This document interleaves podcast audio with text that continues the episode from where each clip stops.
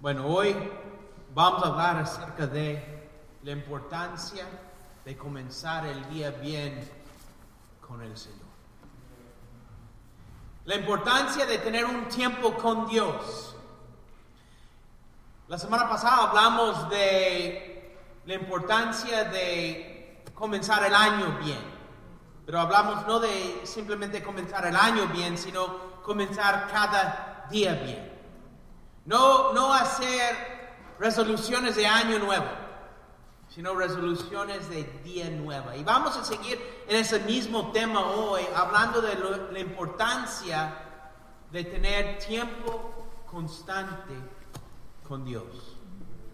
Quiero pedirles que abran sus Biblias al libro de lamentaciones, capítulo 3, versículo 22.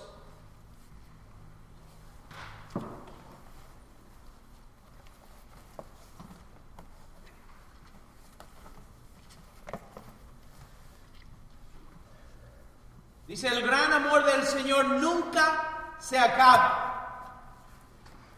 y su compasión jamás se agota.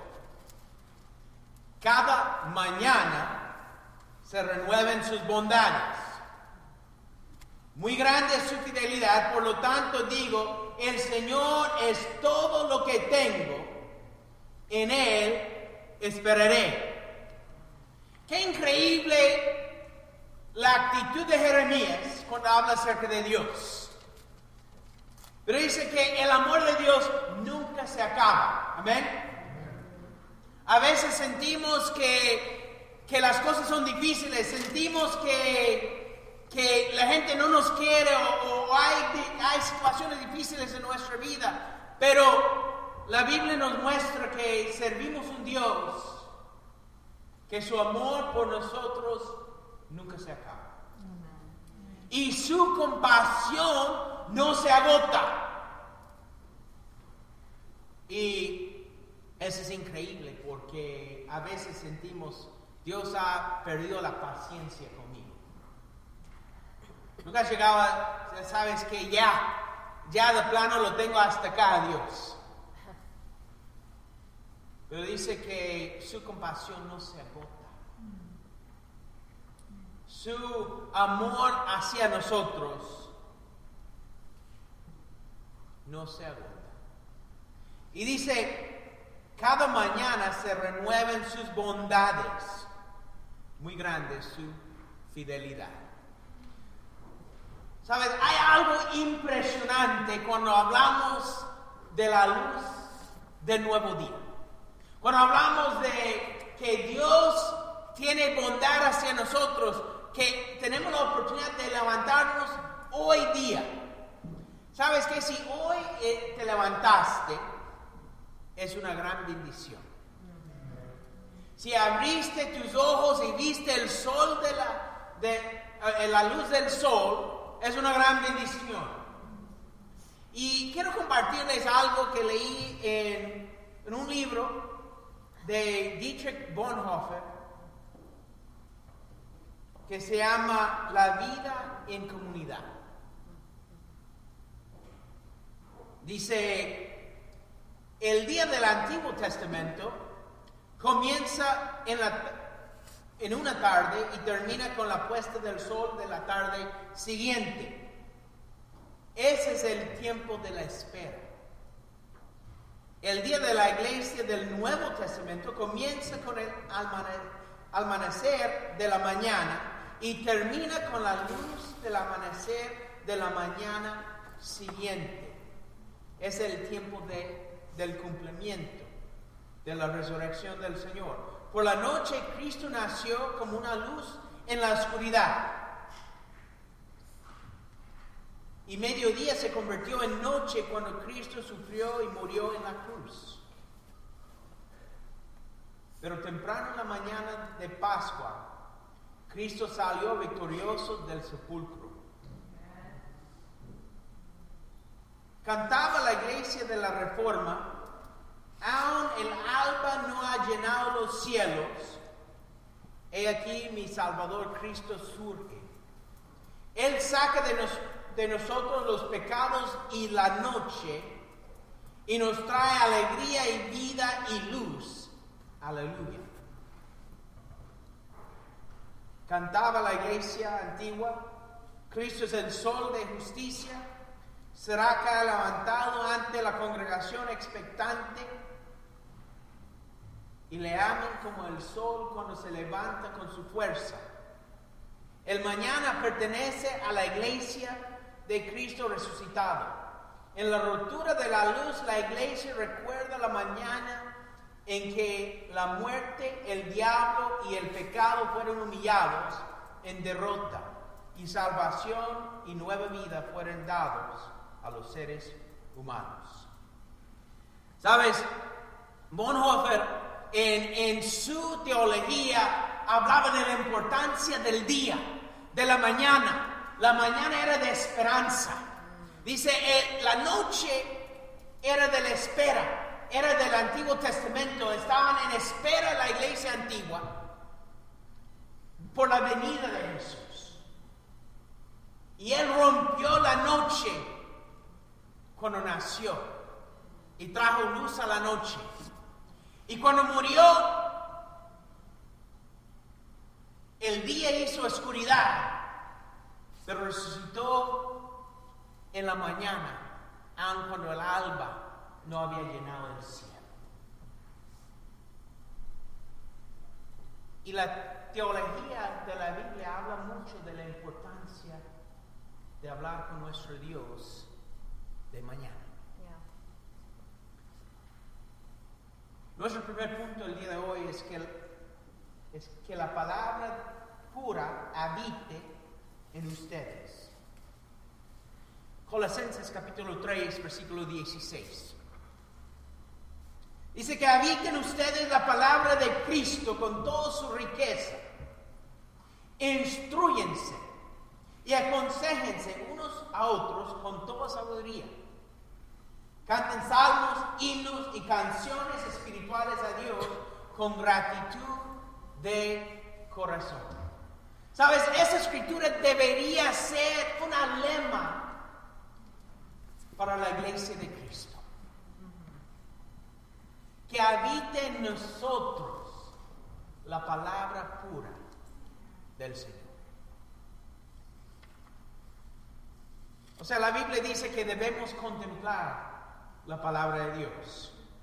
Debemos transformarnos porque toda la riqueza de Dios mora en nosotros, o sea, habita en nosotros por medio de su Espíritu. La palabra en sí es fuente de vida para nosotros. Y es ahí donde aprendemos a ser el pueblo santo, donde aprendemos a ser rectos, donde aprendemos a ser amantes de nuestro Dios. Es ahí donde aprendemos a vivir como una comunidad de creyentes. Y por eso Pedro nos dice que debemos desear profundamente la palabra de Dios. Mira lo que dice en 1 Pedro capítulo 2, versículo 2. Dice la escritura, deseen con ansia la leche pura de la palabra. Como niños recién nacidos, así por medio de ella crecerán en su salvación. Muchos de nosotros aquí somos padres. Y se recuerda los gritos del niño cuando tenía hambre y sed y deseo de leche. No hay sueño suficiente profundo. No hay pared suficiente grueso. No hay distancia suficiente lejos para escaparse de esa realidad. Yo sé, algunos, algunos no están tan removidos de esos días. Dice, ay, extraño los días cuando podía dormir. Pero mi hijo, mi hija me busca con ansias, con gritos, con gemidos, con, con, con todo pulmón. a contarme de su necesidad. Y Pedro dice que de la misma manera tú y yo debemos buscar la leche pura de la palabra de Dios. De la misma manera que el niño a nacer ya tiene vida, aún necesita leche para fortalecerse y crecer. El cristiano, aunque ha nacido de nuevo en el bautismo, ya tiene vida en Cristo, desde, desde nacer en las aguas del bautismo, aún necesita la leche pura de la palabra para fortalecerse y crecer. ¿Quién pensaría que su hijo al nacer ya no necesita nada? Pero ¿cuántos de nosotros al nacer de nuevo sentimos la misma manera? Aún necesito fortalecerme, aún necesito alimentarme, aún necesito buscar con ansias la leche pura de la palabra de Dios. A veces asusta lo autosuficientes que podemos creer que somos. A veces llegamos y, nos esforzamos tanto estudiando la Biblia, aprendiendo el plan de salvación, aprendiendo a arrepentirnos de nuestros pecados. Llegamos a las aguas del bautismo y olvidamos que hay que seguir alimentándonos. Hay que seguir fortaleciéndonos, hay que seguir aprendiendo cómo vivir con rectitud. ¿Cómo vivir en amor a Dios? ¿Cómo vivir como familia? ¿Sabes? Los que somos padres sabemos, criar nuestros hijos es trabajo de toda la vida. Simplemente el hecho que han aprendido a hablar no quiere decir que saben hablar bien o saben decir lo apropiado. El hecho que, que sepan caminar o correr no quiere decir que van a correr hacia donde tienen que ir. El hecho que salgan al mundo no quiere decir que van a saber defenderse de él.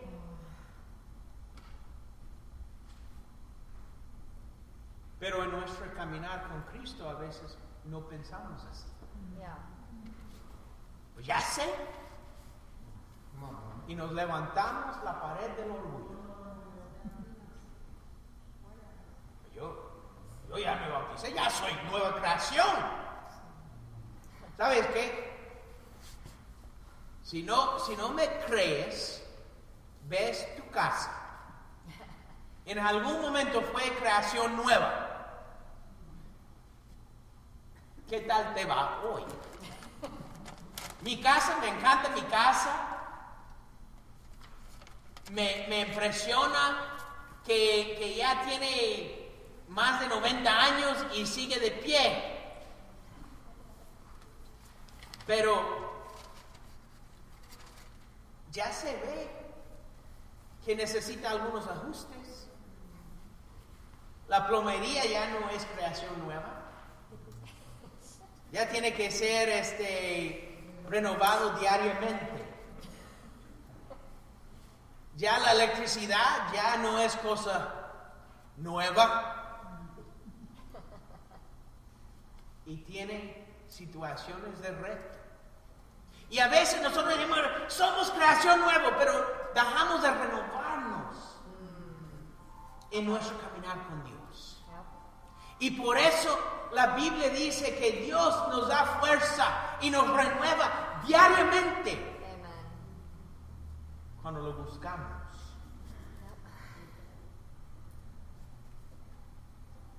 Como discípulos de Cristo no debemos sentirnos satisfechos con una existencia anémica en Cristo.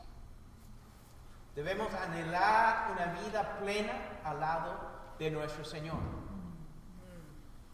Yo no sé tú, pero a mí no me gusta andar hambriento todo el tiempo. Se nota es mi cumpleaños, podían haber aguantadose aunque fuera medio segundo.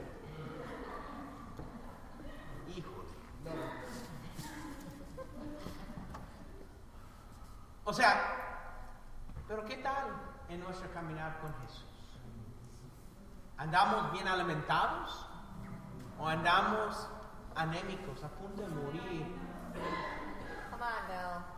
No nos, no nos vemos tan sanos, no nos vemos tan plenos, no, no nos vemos tan llenos, no digamos repletos. Tenemos que pensar con qué nos satisfacemos en nuestro caminar con Cristo. Sabes, es importante la oración matutina, la oración de la mañana. Salmo 63, versículo 1. Dice, oh Dios, tú eres mi Dios. Yo te busco intensamente. Mi alma tiene sed de ti. Todo mi ser te anhela. Cualquiera seca, extenuada y sedienta. ¿Sabes? Hoy debemos medir nuestra sed de Dios. ¿Alguna vez has estado de verdad sediento? Que te pega la lengua al paladar, que la boca esté seca. Y cuando tomes agua es como el cielo mismo. Así sentía David que su, su anhelo de estar con Dios era, su alma era sedienta y lo buscaba intensamente. Hoy debes medir tu, sed de Dios. ¿Lo buscas intensamente? ¿Aún siquiera lo buscas? ¿O Dios tiene que estarse poniendo enfrente de ti a cada rato? Como no me busques, te busco yo, te busco yo, te busco yo, te busco yo. Yo estoy agradecido, tenemos un Dios que nos ama suficiente para hacerlo. Él nos sigue buscando, nos sigue buscando, nos sigue buscando. Pero si alguna vez has visto un familiar que ha, que ha tenido que comer a la fuerza para sobrevivir, no es animante.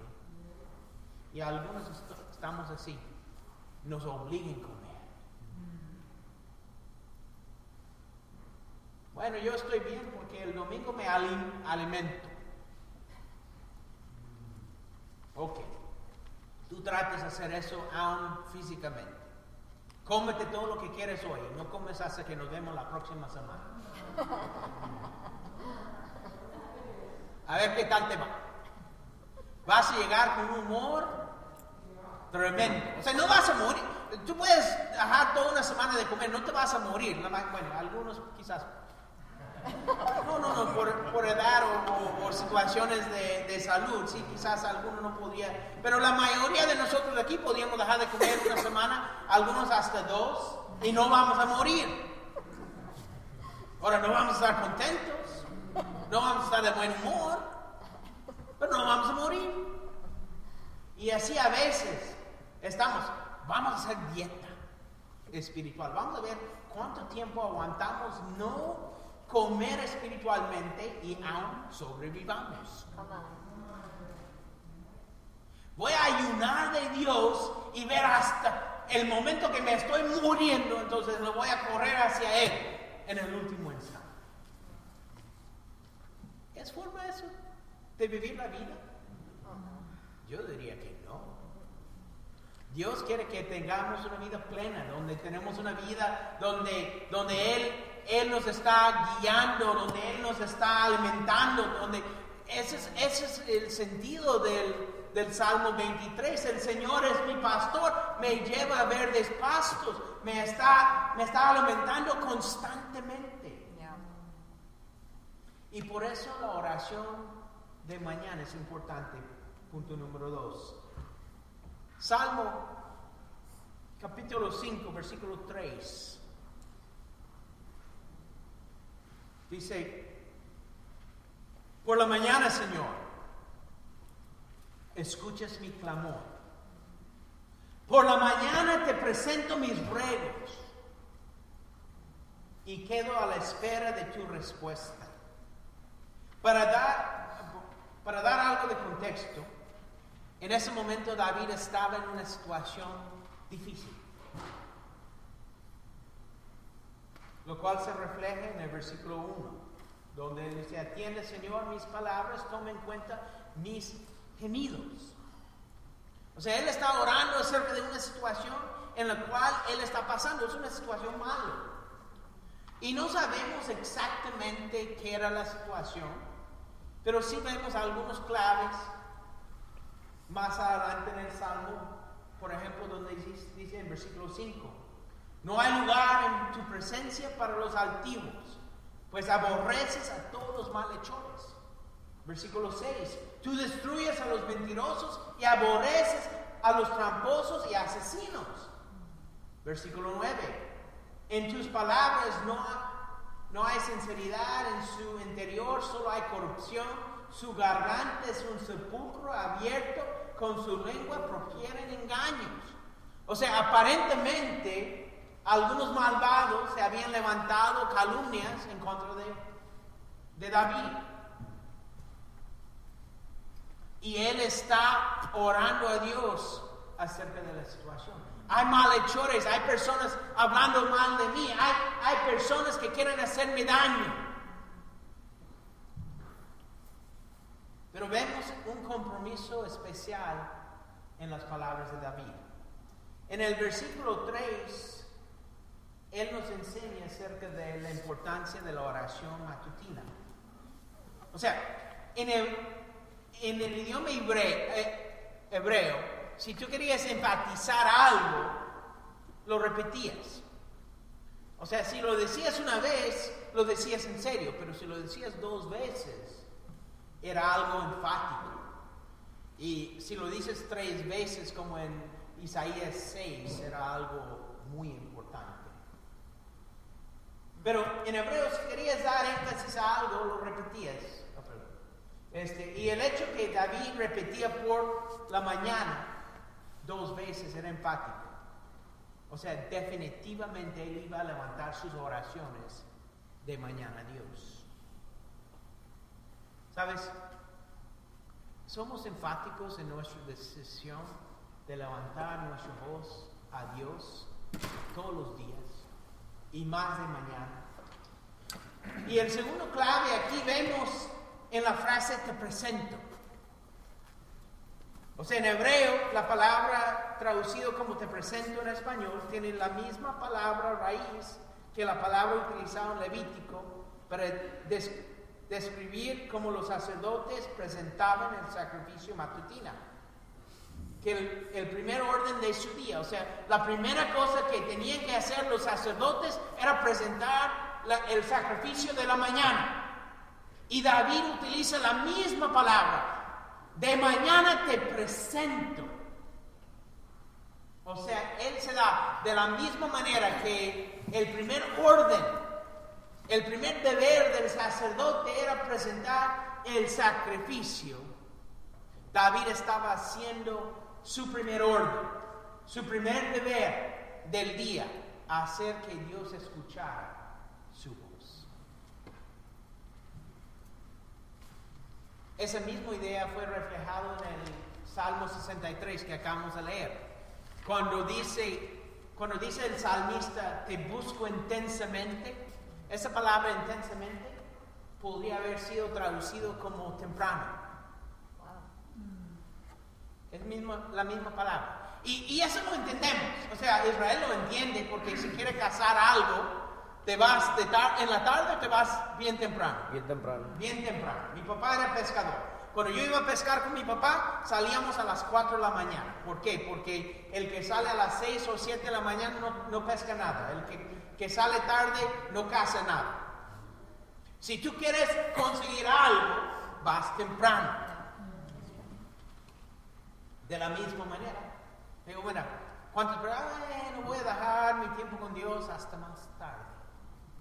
Y dejamos que la pereza nos, nos agarre. O sea, Marcos 1, versículo 35, vemos aún en el ejemplo de Jesús muy de madrugada, cuando todavía estaba oscuro, Jesús se levantó, salió de la casa y se fue a un lugar solitario donde se puso a orar. O sea, Jesús mismo siguió el patrón de levantarse temprano, cuando aún estaba oscuro, o sea, cuando ya está, todavía estaba oscuro, está muy temprano, ¿de verdad?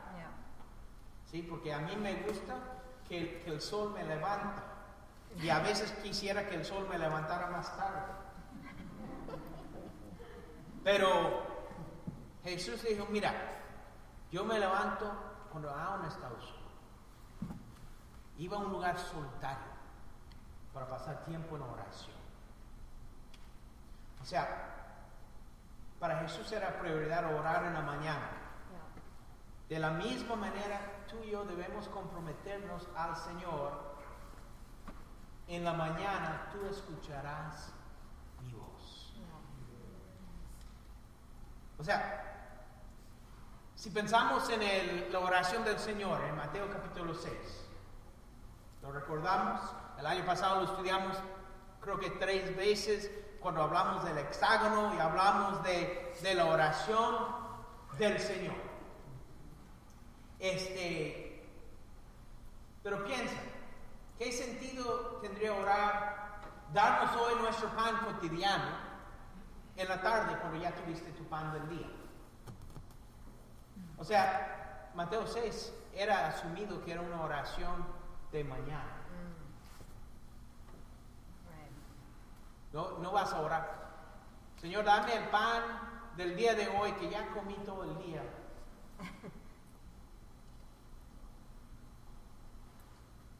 Pero tiene sentido orarlo en la mañana, pedirle a Dios que provee lo que necesitamos para el día por delante. ¿Qué tal en Efesios capítulo 6? La Biblia ah, nos enseña acerca de la armadura espiritual. ¿Qué sentido tendría poner tu armadura espiritual después de la batalla? Al final del día. A veces Quizás al final del día todavía necesitamos la armadura espiritual, pero no debemos esperar que hasta que las batallas ya se han peleado para vestirnos para estar listos. Debemos alistarnos para la batalla en las mañanas, antes de pelear las batallas del día. En la mañana, en la palabra de Dios, en oración. Hermanos, este año debemos comprometernos a estar diariamente, de mañana, en la palabra de Dios, diariamente en la mañana en oración con nuestro Padre. Ahora, permíteme balancear un poco eso, porque no estoy diciendo que la mañana es la única hora que puedes orar. Amén. Sabemos que debemos estar orando todo el día. Primera Tesalonicenses capítulo 5 versículo 17 dice, oren a toda hora sin cesar. Y en el Salmo 119 versículo 164 el salmista dice siete veces al día te alabo. Y sabemos que esos siete, siete veces no son literales, sino simbólicos del hecho que hay que orar durante todo el día, a toda hora siempre hay que estar alabando a Dios y orando. Y hay muchas escrituras que nos mandan a caminar con Dios en oración todo el día. No debemos orar en la mañana y dejar la oración atrás. Bueno, ya oré, ya estuvo. Entonces, no estoy enseñando que solo debes orar en la mañana. Amén. Pero también sé que algunos por su horario de trabajo o quizás por su disposición no pueden tener su mejor momento de, estudio bíblico o la oración en la mañana. Yo he visto también las, ah, las tazas de café, dicen, mira, no, no me hables hasta que he tenido mi café. Entonces, algunas personas quizás su disposición en la mañana no es lo, lo adecuado para presentarse ante Dios poco grumpy quizás. O quizás alguien tiene hijos pequeños y su, su horario es difícil encontrar tiempo largo para poder orar y, organizarse. Una persona que por su trabajo se levante muy temprano Quizás tu horario es diferente que la mayoría, entonces uh, tu estudio largo de la Biblia, tu tiempo de oración larga va a ser no en la mañana, sino en la tarde. Entonces no quiero hacer sentir culpable a esas personas. Hoy como Guillermo dijo que debo orar en la mañana, me siento culpable, acusado si no, es mi mayor, mayor tiempo de oración. Quizás no es posible para ti tener tu tiempo largo de estudio bíblico a la primera hora en la mañana. Pero déjame animarte que puedes hacer por lo menos algo por la mañana. Si no vas a hacer un estudio bíblico, por lo menos leer un versículo o dos. O escuchar la Biblia en audio. Si no puedes hacer un tiempo largo de oración, por lo menos orar unos minutos. Y sí, regresa más tarde. Porque algunos ya oré unos minutos, pero ya no regresa. Pero por lo menos hacer algo en la mañana para comenzar tu día con el Señor. Comprométete igual a David como David a decir en la mañana, Señor, tú escucharás mi voz. ¿Sabes? Yo estoy agradecido por las enseñanzas de Luis en cuanto a la alabanza, porque nos, nos está renovando la forma en que alabamos a Dios, no solo los domingos, pero también diariamente, donde realmente cada mañana tu vida debe estar lleno de oración, estudio bíblico y adoración alabanzas. Debes cantar. ¿Sabes qué? Cuando cantes en casa, llegues animado a cantar en la iglesia. Porque no, no, estoy, no estoy pensando, este, no me voy a sonar bien porque entiendo porque estoy cantando por Dios.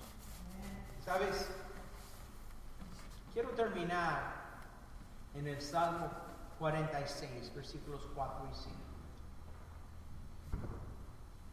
Dice, hay un río cuyos, cuyas corrientes alegren la ciudad de Dios, la santa habitación del Altísimo. Dios está en ella. La ciudad no caerá al rayar el alba. Dios le brindará su ayuda. ¿Sabes? Hoy por hoy, la iglesia es la santa habitación del Santísimo. Hoy por hoy el corazón de cada discípulo es la santa habitación del Altísimo. Y la Biblia promete que hay un río de aguas vivas que te va a dar esperanza de no caer todos los días al rayar el alba, Dios promete brindar su ayuda. Tenemos un Dios que nos ayuda, que nos ama, que nos escucha y nos responde. Que tú y yo seamos un pueblo que quien se presente su voz ante su Dios cada mañana y esperamos con fe hasta que Él nos brinde su ayuda. Que Dios los bendiga.